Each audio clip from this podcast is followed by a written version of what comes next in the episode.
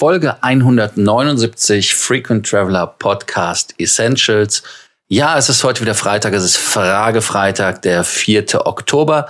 Heute haben wir die Frage bekommen von Carsten. Carsten fragt, ob er auch Meilen sammeln kann in einem Hotel, wenn er nicht dort übernachtet. Welcome to the Frequent Traveler Circle podcast. Always travel better. Put your seat into an upright position and fasten your seatbelt as your pilots Lars and Johannes are going to fly you through the world of miles, points and status.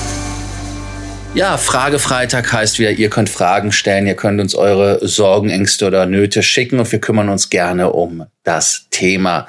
Die heutige Frage von Carsten lautet, kann ich auch Meilen sammeln in Hotels, ohne dort zu übernachten? Beziehungsweise, wie geht das? Die Antwort ist ja, aber. Also Radio Erivan.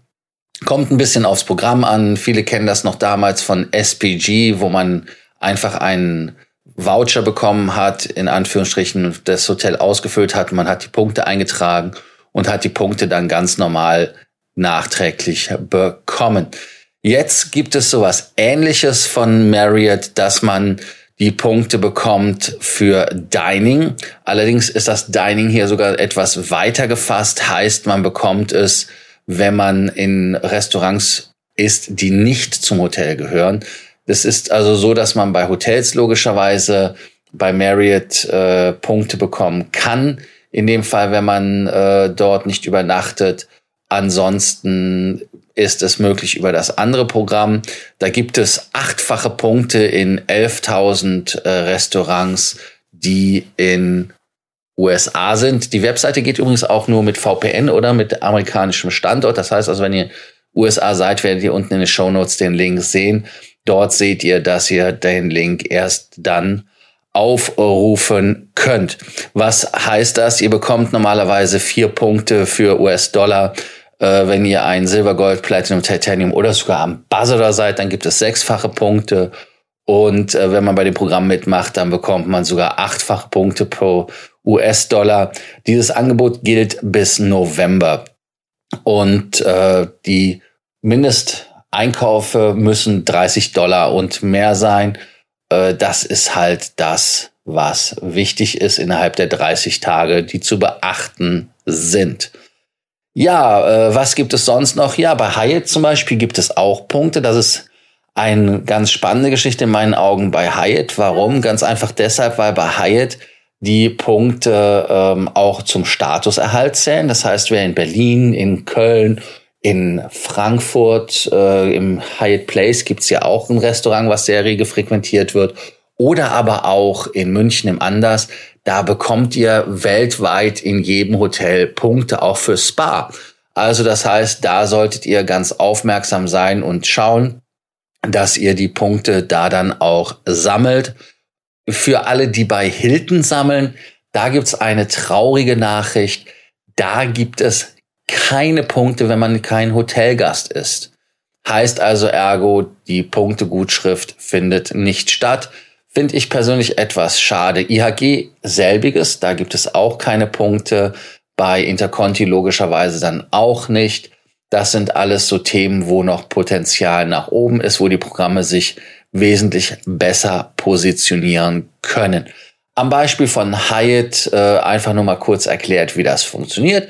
Wenn ihr einfach bezahlt, sagt ihr, das ist eure Hyatt-Nummer, die Hyatt-Nummer wird eingetragen. Ihr seht auch auf der Rechnung dann direkt die Punkte. Hier noch ein kleiner Insider-Tipp, auch wenn es keine Punkte gibt, zum Beispiel bei Hilton, wie ich ja eben sagte, dann fragt doch einfach mal schamlos nach, ob ihr zumindest Rabatte bekommt. Weil es gibt Hotels, die geben für ihre Diamond, für ihre Globalisten oder für ihre Platinum-Gäste oder wie man auch immer den höchsten Status bei der Hotelkette nennt, Rabatte, obwohl man dort nicht übernachtet. Also das heißt, man kann trotzdem dann 10, 15 Prozent mitnehmen. Das ist etwas, was Carsten vielleicht im Hinterkopf haben sollte. Ich persönlich, ähm, ich gehe gerne in Hyatt Hotels essen, weil es qualitativ hochwertig ist. Ansonsten, was gibt es noch zum Thema zu sagen? Ja, für Hilton, Jungs und Jünger, die viele von euch ja sind, wie ich weiß, die dem Podcast zuhören. Es gibt im Moment ja auch seit gestern, also im 3. Oktober bis zum 15. November, eine Hilton Honors und Luft Promotion. Luft ist äh, quasi ein Uber. Da bekommt man dreifache Punkte und auf den ersten Luft Ride oder die erste Fahrt gibt sogar noch fünf Dollar off, wenn man ein neuer User ist. Heißt also, man bekommt dreifache Punkte, zählen natürlich nicht zum Status und äh, das ist ganz wichtig. Äh, man muss die Konten miteinander verlinken. Ich werde auch den Link in die Show Notes nochmal reinkopieren, damit ihr das bekommt und da wisst, wie ihr das macht. Ansonsten äh, müsste der Lüftreit logischerweise äh, gemacht werden in einem Lüft, Lüft XL, äh, Black XL, Lux, Lux Black und äh, in einem Shared Ride. Und ähm, das ist äh, spannend in meinen Augen. Also da einfach mal schauen, was da Sache ist, was da passiert. Da können wir dann einfach mal schauen, wie ähm, die Punkte dann kommen. Und äh, ja, 1000 Punkte kann man ja auf jeden Fall nicht äh, ja sagen, dass das wenig ist, wenn man eh das Auto braucht oder den Transfer braucht vom Hotel zum Flughafen oder auch einfach irgendwo anders hin, ohne dass das Hotel involviert ist, ist das eine super Geschichte. Die Promotion dauert vier Wochen, deshalb vergesst nicht, euch da anzumelden. Ja, Carsten, ähm, danke, dass du uns eine Frage geschickt hast. Für alle anderen, die ihr Sorgen, Ängste und Nöte habt, vergesst nicht, die Fragen zu schicken. Wir kümmern uns gerne drum. Ansonsten WhatsApp, Telegram. Ihr wisst ja, wie es geht. Und morgen wieder bei der nächsten Folge Da geht es vielleicht sogar um Marriott als kleiner Spoiler. Thank you for listening to our podcast, Frequent Traveler Circle. Always travel better. Frequent Traveler Circle offers world class travel consulting to help you get the most out of your travel. Find out more about our membership options at www.ftcircle.com.